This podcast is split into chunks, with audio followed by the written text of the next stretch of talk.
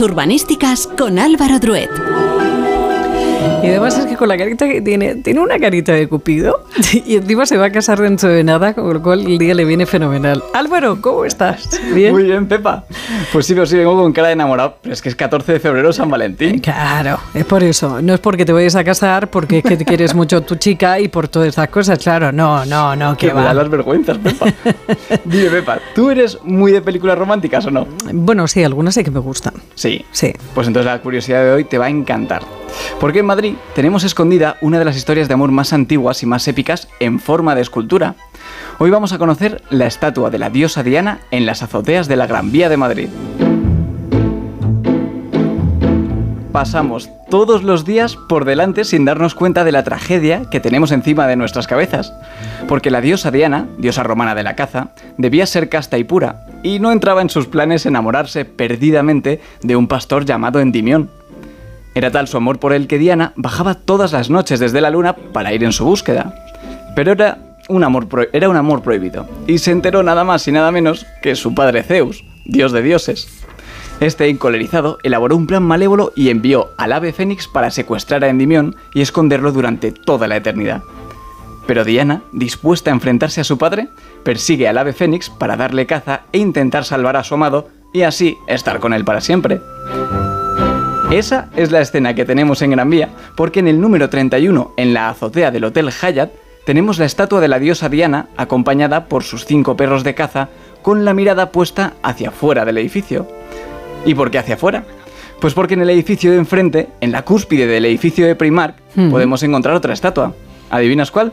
Hombre, eh, el Endy, ¿no? la de Endy. Correcto, en, Endymion, en las, en las alas del ave fénix. La escultura de Diana mide 5 metros de altura, pesa 900 kilos y, está recubierta de polvo de bronce. Fue diseñada en el año 2017 por la artista Natividad Sánchez, que con ello se convirtió en la primera mujer en diseñar un monumento en la Gran Vía. Pero todavía hay un secreto mejor guardado sobre esta historia de amor. Y es que el Ayuntamiento de Madrid, como guiño a este relato mitológico que cuentan las estatuas, escondió en el pavimento de Gran Vía dos losas de piedra con dos flechas talladas en ellas, representando las flechas con las que Diana quiere dar caza al Fénix. No es de extrañar que haya despertado la curiosidad de muchos visitantes y que nos hayan dejado sus opiniones. Es una escultura preciosa, muy bien realizada. Parece que los perros tengan vida propia. Conjunto escultórico precioso. Con la curiosidad extra de las flechas caídas en la acera de enfrente, es que me encanta. Dicen que las flechas solo las encuentran los enamorados. Habrá que ir a probar suerte. Por si alguien quiere ganarse un punto romántico, os doy una pista. Si os ponéis en la Gran Vía, debajo de Endimión, y buscáis a Diana con la mirada, deberíais estar prácticamente encima de las flechas. Eso sí, cuidado, no vaya a ser que Zeus esté también por la zona y os pille intentando recuperarlas. Porque si algo le ha quedado claro a los visita- visitantes, es que Zeus de bueno tenía poco. A través de la mitología sabemos que Diana, el tema de los amantes, no lo llevaba muy bien. Y para uno que le gusta se lo secuestran, pobrecita mía. Como padre entiendo que te preocupes por tu hija, pero de ahí a secuestrarle al novio... ¿Está acaso Zeus echando a perder una cita de su hija Diana en plena Gran Vía? De verdad que estos padres... A ver, siendo honestos, si no fuese por el villano, nunca habríamos conocido esta historia tan romántica.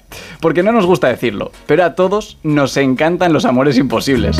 Una diosa y un pastor en un amor prohibido. ¡Qué romántico! Diana acompañada de sus perros intentando salvar a su amante Endimión del ave Fénix. Mejor que cualquier guion de Hollywood. Tan buena cazadora no será si va perdiendo flechas por el suelo de Gran Vía. ¿Conseguirá Diana salvar a su amante?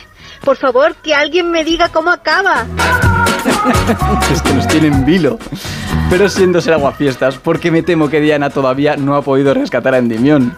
Aunque no está todo perdido, porque nuestra diosa tiene un plan y espera pacientemente porque sabe que cada 400 años el ave fénix renace de sus cenizas y es entonces cuando tendrá una oportunidad para ir en busca de su amado. Qué bonita historia, qué bonita, de Diana y sus perretes. Bueno, de los perretes te voy a hablar yo a ti ahora. Hasta la semana que viene, Álvaro. Chao, Pepa.